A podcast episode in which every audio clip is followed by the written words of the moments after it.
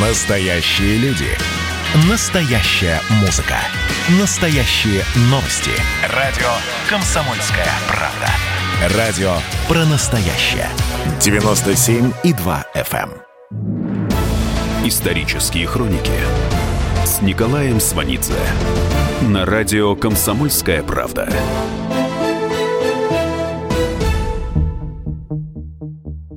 Год 1982. Маргарет Тэтчер. Поздней осенью 82-го умер Брежнев. За полтора месяца до смерти он съездил в Баку в связи с награждением Азербайджана орденом Ленина. Выступая в Баку 26 сентября 1982 года, Брежнев перепутал папки с речами. Речи писал Александр Бовин. Бовин вспоминает. Речь, подготовленную для партактива, Брежнев стал читать на торжественном заседании, то есть не хвалить стал, а ругать. Это была последняя речь Леонида Ильича. 3 ноября 1982 года Андропов говорит Бовину, что Брежнев по телефону дал указание ему, Андропову, заниматься кадрами, вести заседание Политбюро и секретариата ЦК. Бовин пишет, Юрий Владимирович, то есть Андропов, после этих слов поднял указательный палец. Власть переменилась. Через неделю после этого разговора, 10 ноября, Брежнев умирает. Премьер-министр Великобритании Маргарет Тэтчер на похороны Брежнева не приехала.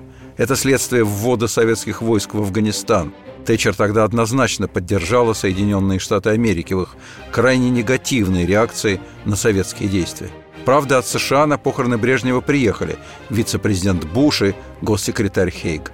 Но Тэтчер, несмотря на свою последовательную, тесную дружбу с США, в Москве не было – Кроме того, премьер-министр Тэтчер в 1982 году демонстрирует свою независимость в экономической ситуации, возникшей с участием Англии, СССР и США. Советский посол Великобритании Попов вспоминает, что в 1982 году во время одной из встреч с ним Тэтчер проявила определенный интерес к развитию экономических отношений с СССР.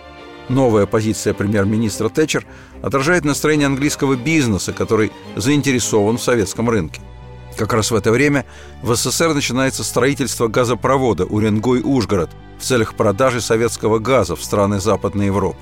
В этом проекте задействована английская фирма, которая должна поставить турбины и компрессоры. Но некоторые части этих турбин были американскими, Американцы же в это время ввели санкции на торговлю с Советским Союзом из-за Польши, где в 1981 году вследствие резкого роста популярности антикоммунистического профсоюза «Солидарность» под давлением СССР введено военное положение.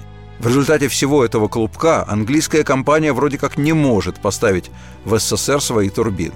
Но глава фирмы – раз за разом доводит до Тэтчер свое убеждение, что правительство не может не защитить интересы компании, даже под угрозой осложнения отношений с американцами.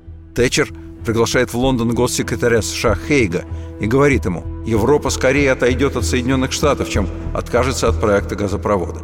Своему другу президенту Рейгану Тэтчер скажет, «Ваш закон для нас не закон, и английский бизнес реализует крупную сделку с СССР». На самом деле в этой истории 1982 года важны не отношения Тэтчер с США или СССР. Тут вообще мало внешней политики. Здесь сплошная внутренняя политика Маргарет Тэтчер, суть которой – экономические реформы, которые премьер-министр проводит с неженской жесткостью. По долгой традиции британский премьер-министр обладает возможностями для принятия авторитарных решений.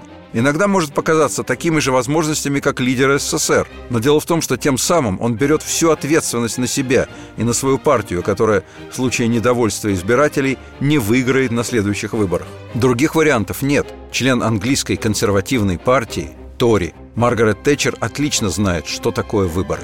В 1979 году правительство лейбористов во главе с премьером Каллигеном получило вотум недоверия. Каллиген, по традиции, поехал в Букингемский дворец с просьбой королеве распустить парламент. Лидер партии консерваторов Маргарет Тэтчер в тот день в порядке исключения позволила себе выспаться и позавтракать в постели, чего не делает никогда. Но день перед началом этой избирательной кампании действительно исключительный. Это будет ее кампания. Впервые в истории Великобритании женщина, она, Маргарет Тэтчер, претендует на пост премьер-министра. Избирательные кампании в Англии короткие, около пяти недель, но очень интенсивные, то есть все решится очень скоро. Тэтчер отлично знает, что у нее есть единственный шанс на победу. Второй попытки женщине ее родная, мужская, консервативная партия не даст. Она так говорит. «Мне дадут возможность провалиться на выборах только один раз». Именно Тэтчер в марте 1979 года внесла в парламенте предложение о вотуме недоверия лейбористам. В тот день шла невероятно ожесточенная перепалка. Жесткие дебаты в парламенте – это норма жизни. Единственно возможный способ существования правящей и оппозиционной партии, веками отработанной в стране конституционной монархии. Монарший отблеск в самом титуле, который имеет парламентская оппозиция. Официальная оппозиция Ее Величества. К 1979 году Маргарет Тэтчер уже 4 года как возглавляет оппозицию Ее Величества. Это не игрушки. Для начала хотя бы потому, что надо было стать лидером одной из ведущих партий Великобритании. В 1975 году, за два месяца до голосования на пост председателя консервативной партии, Тэтчер даже не выдвигала свою кандидатуру. Это занятие кажется ей бесперспективным. В интервью в 1975 году она говорит, пройдут годы и годы, прежде чем женщина либо возглавит партию, либо станет премьер-министром. Не похоже, чтобы это произошло на моем веку. То есть незадолго до выборов она считает себя непроходной по половому признаку, что вполне справедливо, потому что Тори очень мужская партия.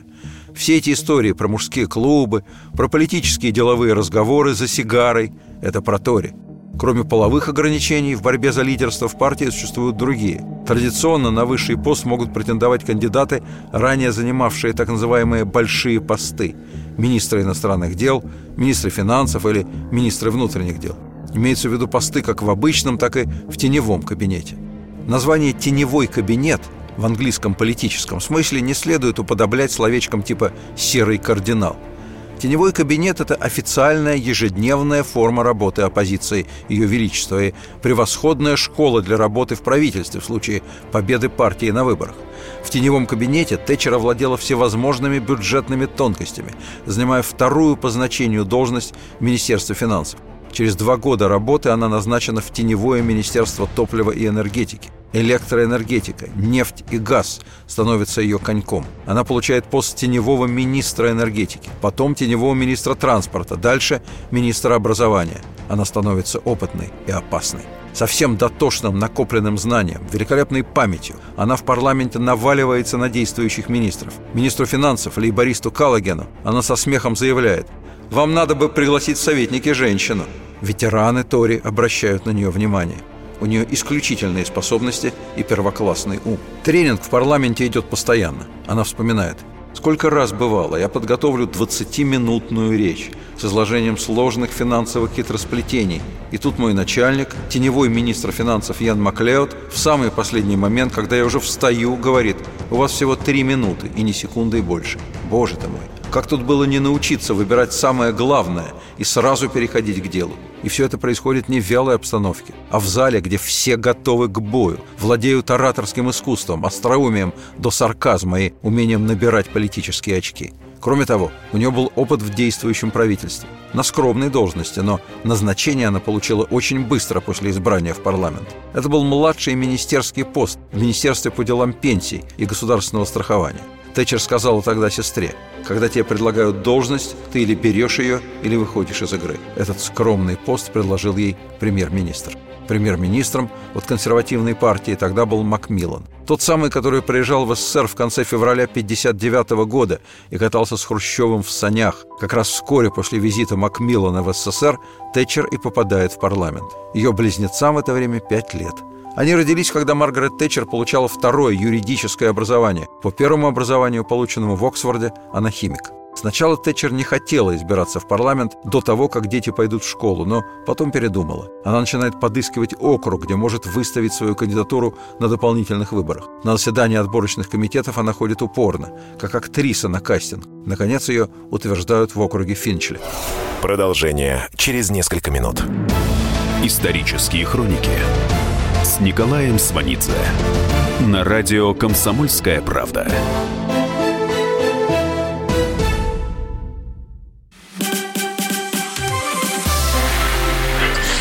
начала. Это действительно история, которая будоражит.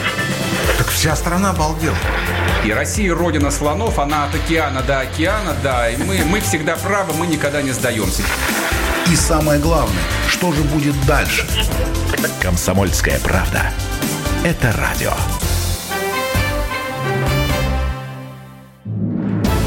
Исторические хроники с Николаем Сванидзе на радио «Комсомольская правда».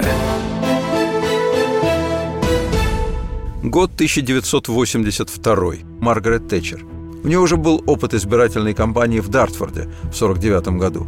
От выпускников-консерваторов Оксфорда она попадает на ежегодную партийную конференцию. Ее замечают, она выдвигает свою кандидатуру. Она самый молодой в Англии претендент на место в парламенте. Неважно, что она не избрана. От той кампании осталось два ярких впечатления. Во-первых, ей нравится политика. Ей нравится ходить по домам избирателей, выступать у заводских ворот, в книжных магазинах. Консерваторы тогда проиграют, но лично она покажет хороший результат. Вскоре в Альберт-Холле в Лондоне на собрании женщин-консерваторов ей доверят представить Уинстона Черчилля. Впоследствии в своих речах она будет упоминать его, называя просто Уинстон. Ветераны Тори говорили, что Черчилль в гробу переворачивается от такой фамильярности, но это ничего не меняло в ее поведении. Во-вторых, во время той давней избирательной кампании она, Маргарет Робертс, познакомилась с Деннисом Тэтчером. Через два года она выйдет за него замуж.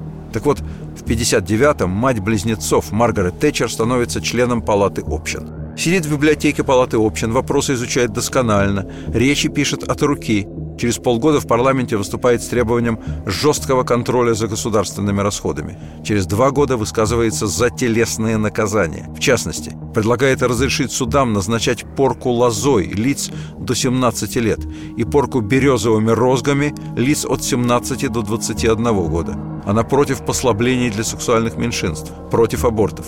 В 1968 году выступает против резолюции о равноправии. Последняя связана с ее собственным жизненным кредо. Она не преподносит себя как женщину-парламентария. Она член парламента, который просто родился женщиной. Это приводит в ярость феминисток. У женщин вообще она не вызывает положительных эмоций. Она слишком амбициозна. В этом смысле ей сложно и с мужчинами, коллегами по партии. Министр внутренних дел в кабинете Хита Реджиналд Молдинг за глаза говорит о ней «это чертова баба» в бытность министром образования в целях сокращения государственных расходов Тэтчер отменяет бесплатное молоко для учеников начальных школ. Исключение делается только для детей малоимущих родителей. Им молоко сохраняют. Тэтчер говорит, я исхожу из того, что большинство родителей способны заплатить за молоко, а задача государства – обеспечить то, за что они заплатить не могут. Она осуществит перестройку пяти сотен старых еще викторианских школ, увеличит число детских садов, усовершенствует технические школы, но в массовом сознании укрепляется абсолютно негативный образ Тэтчер. В памяти останутся демонстрации с плакатами «Тэтчер Милк Снетчер», то есть «Тэтчер – похитительница молока». В парламенте, в прессе ее клеймят как женщину, отнимающую молоко у младенцев. Даже очевидно консервативные газеты называют Тэтчер женщиной, которую никто не любит – Муж говорит ей, почему бы тебе не послать все к черту? Плюнь, уйди.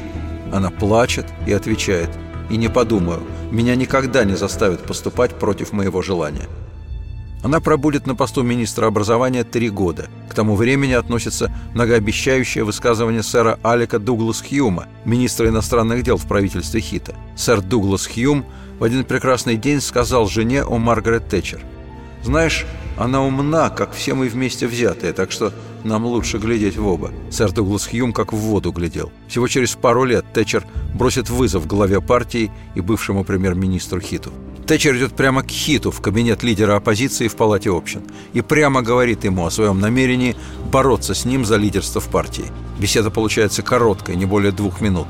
Хит даже не предложил ей сесть. Он вообще не принял ее всерьез. И другие ветераны партии отнеслись так же – ее шансы против Хита оценивались как 1 к 50. Она вступает в дуэль с главным полемистом лейбористской партии, министром финансов Хилли. Она прекрасна в ярости. Она берет верх. Коллеги по партии в восторге. Журналисты записывают и тиражируют ее реплики. Daily Telegraph пишет «Ямочки у нее на щеках из железа». Она главный ньюсмейкер. Она на телевидении. В своем родном округе Финчли она произносит программную речь. Ее суть Мы поддерживаем людей, которые желают увеличить свои доходы. Хорошо бы, чтобы таких людей становилось больше. Тогда бы оставалось меньше таких, которые твердят, об этом должно позаботиться государство. Тогда же Финчли она скажет, Забудьте все эти рассуждения о том, что я защищаю только привилегированных и богатых. Я дочь бакалейщика. В детстве и юности я знать не знала никаких привилегий. В 1975 году она становится лидером старейшей мужской партии консерваторов. Надо сказать, что система выборов лидера консерваторов жесткая, открытая, не в один тур – введена за 10 лет до избрания Тэтчер. Эта система была разработана сэром Алеком Дуглас Хьюмом. В свое время его личное, тайное избрание на пост лидера партии сопровождалось слухами и кривотолками. Аристократ Дуглас Хьюм счел это недостойным для партии и оставил после ухода в отставку более демократическую систему выборов лидера партии. В Советском Союзе на Маргарет Тэтчер обращают внимание практически сразу после ее избрания лидером консерваторов. Как раз в это время действующий премьер-министр, лейборист Гарольд Вильсон возвращается после визита в Москву и встречи с Брежневым. Тэтчер в палате общин заявляет премьеру Вильсону «Разрядка – вещь хорошая, но факт остается фактом. Вооруженные силы СССР увеличивались и увеличиваются, и нет ни малейшего намека на их сокращение в будущем. В январе 1976 года она скажет «Советским Союзом правит диктатура упорных людей, которые превращают свою страну в военную державу. И делают они это не только ради самообороны». Тэтчер говорит «Если мы потеряем бдительность, нам, как говорят советские лидеры, суждено кончить на мусорной свалке истории». Эта речь Тэтчер производит сильнейшее впечатление на советское руководство. В СССР она еще за три года до избрания премьером получает невероятную рекламу. ТАСС называет ее поджигательницей холодной войны. В «Крокодиле» она изображена как злая ведьма Запада, летящая на метле над зданием парламента. Но щедрее всех оказывается газета «Красная звезда». Она называет Тэтчер «Железная леди». С этим титулом она и пойдет на выборы в 1979 году. Русские прозвали меня «железная леди». Они правы. Англии нужна железная леди. Англия к моменту прихода Тэтчер к власти в отвратительном экономическом состоянии. Безработица самая высокая за весь послевоенный период. Инфляция 27%. Госрасходы огромны. Лейбористы успели в несколько раундов провести национализацию в ряде отраслей. Безудержно тратили бюджетные деньги. Сбили всякую конкуренцию и инициативу. В результате производительность труда упала, и производство упало. Вот это все Тэтчер называет социализмом. Фунт падает, дефицит торгового баланса растет. Лейбористы просят денег у Международного валютного фонда. МВФ дает деньги, но требует сокращения бюджетных расходов. Лейбористам в течение нескольких месяцев удается сбить инфляцию. Их положение укрепляется. Тэтчер идет в банк Она поднимает вопрос об иммигрантах, что в Англии на официальном уровне всегда считалось дурным тоном. Тэтчер заявляет, что индийцы, пакистанцы лишают английских рабочих заработка. Она, не моргнув глазом, говорит, что англичане крайне обеспокоены тем, что их страна будет затоплена людьми другой культуры. По телевидению Тэтчер говорит, что необходимо полностью покончить с эмиграцией. Лейбористы называют ее расисткой. Многие консерваторы солидарны с ними. Церковь предупреждает ее, разжигая предрассудки, страхи, ненависть, которые губительны для нашего общества, вы ведете опасную игру. Многие из членов ее теневого кабинета не поддерживают Тэтчер. Она немедленно смещает их с постов. Ее рейтинг у избирателей растет. Экономическая ситуация ухудшается. Зима 78-79 годов – это сплошные забастовки. Бастуют водители грузовиков и скорой помощи, железнодорожники. Профсоюзы требуют прибавки к зарплате. А английские профсоюзы – это очень серьезные ребята. Закрываются больницы, школы, улицы не убираются. Премьер Каллоген улетает на экономический саммит в Гваделупу. Журналисты задают Каллогену вопрос о кризисе в Англии. Каллоген в ответ переспрашивает. «Кризис? Какой кризис?» Эти слова премьера выносятся в заголовок статьи в газете «Сан». Вот вскоре после этого в парламенте Тэтчер ставит вопрос о вотуме недоверия лейбористскому правительству. Правительству отказано в доверии. Назначаются выборы. Тэтчер постоянно выступает, встает рано, ложится поздно. От перевозбуждения не может заснуть. Но, по всеобщему мнению, чем дальше, тем лучше выглядит. Она говорит, если выкачивать все средства у процветающих фирм, чтобы помогать фирмам, хромающим на обе ноги, слишком немногие будут создавать богатство и слишком многие потреблять его. Она говорит, грядут перемены. Скатывание к социалистическому государству будет прекращено, начнется подъем обратно. В ином случае, говорит Тэтчер, Мы рискуем стать сноской в книгах по истории, слабым воспоминанием о прибрежном острове, затерянном в мгле веков. Это предупреждение Маргарет Тэтчер на самом деле лишено преувеличения. Однако подтвердить это суждено не Англии, а совсем другой стране – СССР, который в 1979 году находится в куда более глубоком кризисе, но которому никто из руководства не предлагает никакой программы. Отсутствие в СССР реальных выборов, осмысленной смены власти исключают сам факт появления какой-либо внятной программы. Развитие страны подменено борьбой за личную власть. Тэтчер вскоре после выборов встретится с Косыгиным, сделав короткую остановку в Москве по дороге в Токио. Встреча состоится в правительственном зале аэропорта Внуково. Поговорят о состоянии мировой экономики, об энергетике. Затем Тэтчер энергично выскажет Косыгину свои соображения по поводу наращивания вооружений в СССР, а также о нарушении в СССР прав человека. По воспоминаниям министра иностранных дел Карингтона, Косыгин был изумлен, он просто собственным глазам не верил. Тем не менее, сделал Тэтчер приглашение посетить СССР с официальным визитом. Продолжение через несколько минут. Исторические хроники с Николаем Сванидзе на радио «Комсомольская правда».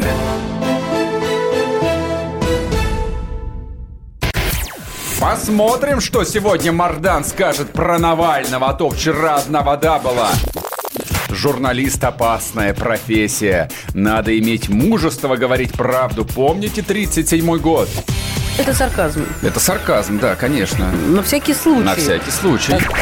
Вот все, что касается налогов, будьте добры, пожалуйста, со всем остальным идите к черту. Твой подход устарел и не будет, по-твоему. Ежедневно Сергей Мардан и Мария Бачинина делают ваше утро незабываемым. Стартуем в 8 часов по московскому времени. Поехали. Запрягайте. Исторические хроники с Николаем Сванидзе на радио «Комсомольская правда». Год 1982. Маргарет Тэтчер. Программу премьер-министра Маргарет Тэтчер огласит английская королева Елизавета II. Реализация программы начинается сходу, с принятием нового жесткого бюджета. Сокращаются государственные расходы на жилищное строительство, образование, энергетику, транспорт, а также на субсидирование промышленности. Оппозиция встречает бюджет криками «измена». Сокращение госфинансирования резко увеличивает безработицу. В парламент приходят мешки писем, обвиняющих Тэтчер в безжалостности. Кроме того, инфляция, с которой собирались бороться, подскакивает. Все, от оппозиции до населения и части консерваторов, уверены, что эта политика не будет долгой. Не сможет быть долгой, потому что тогда правительство рухнет. Рейтинг правительства падает. Это самое резкое падение популярности за послевоенный период.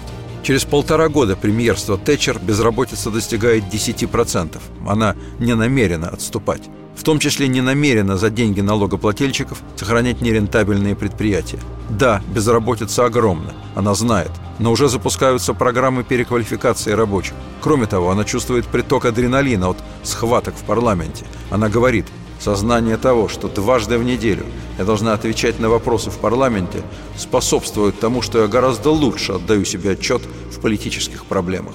Одновременно с сокращением госфинансирования вторая часть программы Тэтчер – снижение налогов, чтобы промотивировать бизнес. Это для нее главное.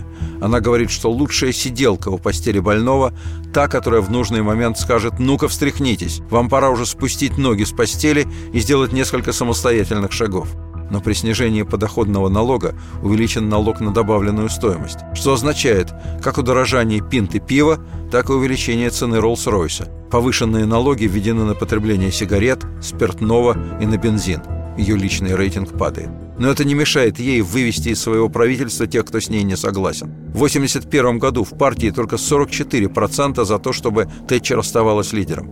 И только 35% считают, что она сможет выиграть следующие выборы. Даже Чемберлен во время Мюнхенского сговора с Гитлером в 1938 году имел рейтинг чуть больше, чем Тэтчер в начале реформ. Правда, Черчилль, независимо от рейтинга Чемберлена, назвал Мюнхенское соглашение полным и абсолютным поражением. В 1938-м некоторые из британских официальных лиц в ответ назвали Черчилля поджигателем войны.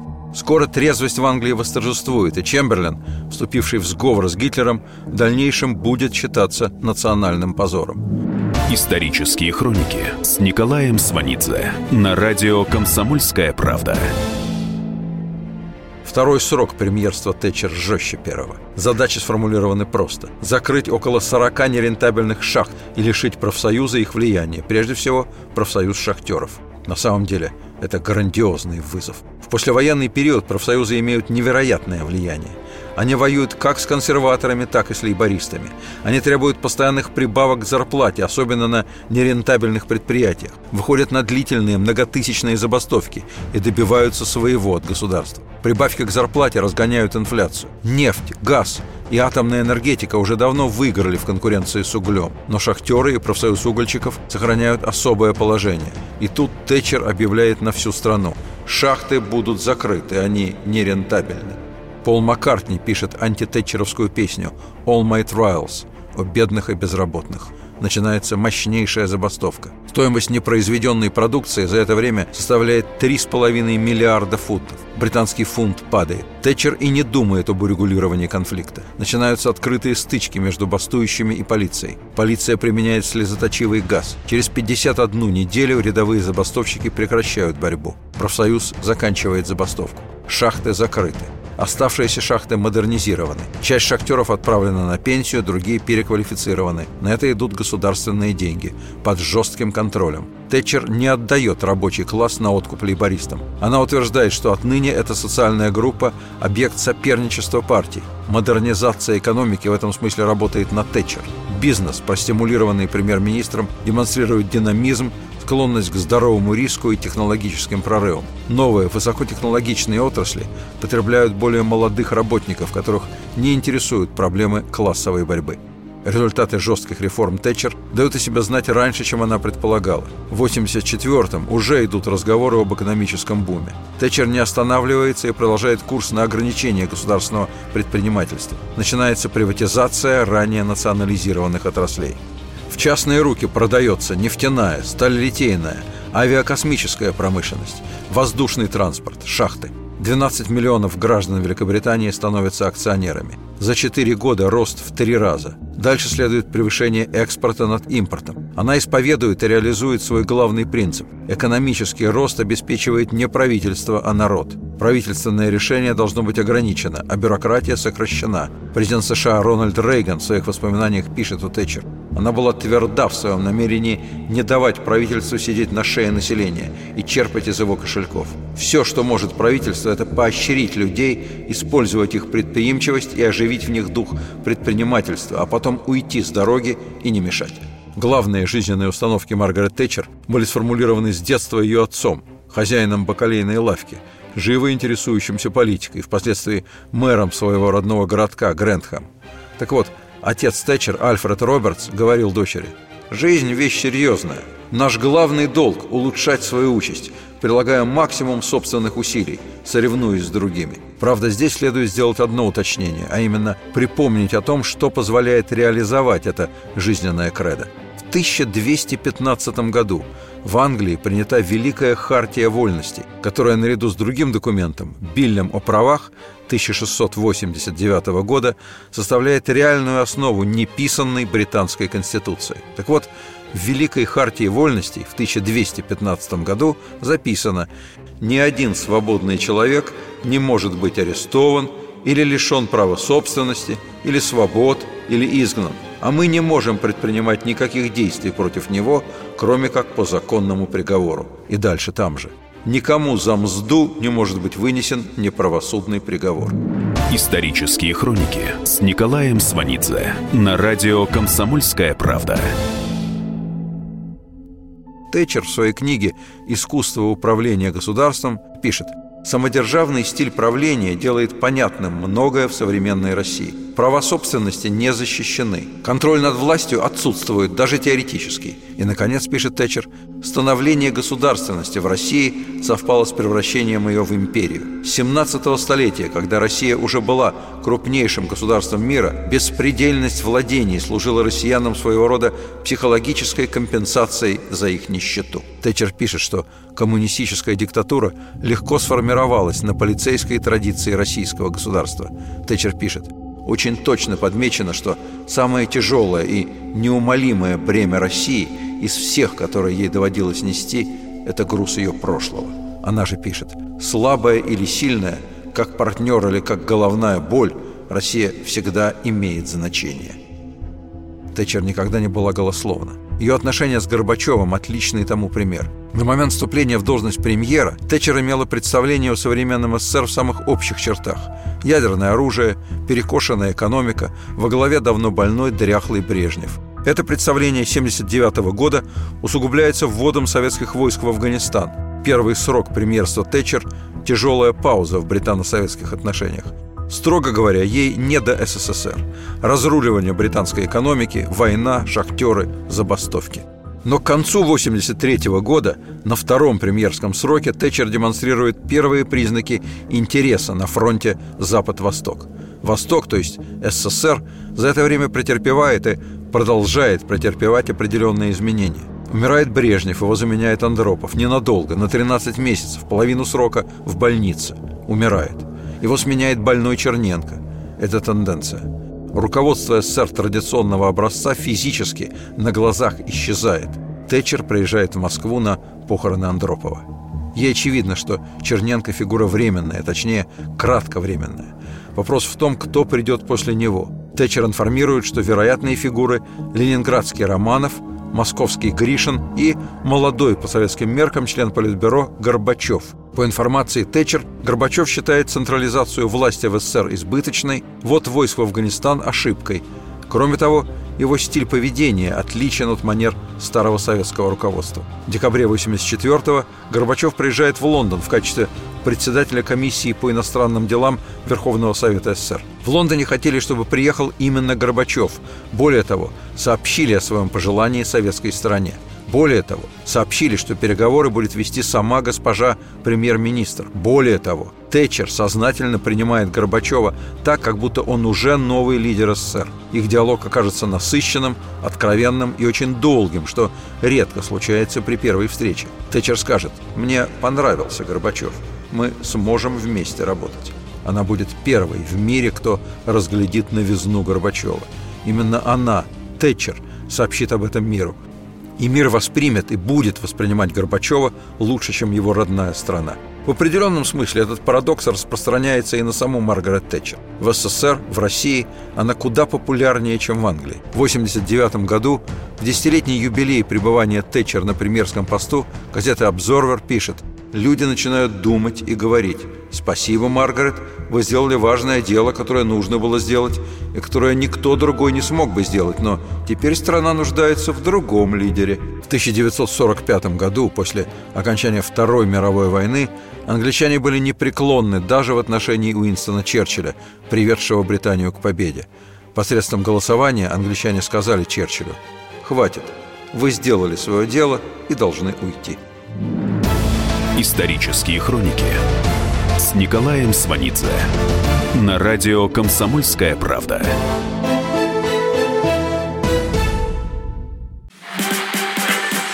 А вот о чем люди хотят поговорить, пусть они вам расскажут, о чем они хотят поговорить. Здравствуйте, товарищи! Страна служит! Вот я смотрю на историю всегда в ретроспективе. Было, стало. Существует человек, который поставил перед собой цель, да, и сделал то, что сегодня обсуждает весь мир. Комсомольская правда. Это радио.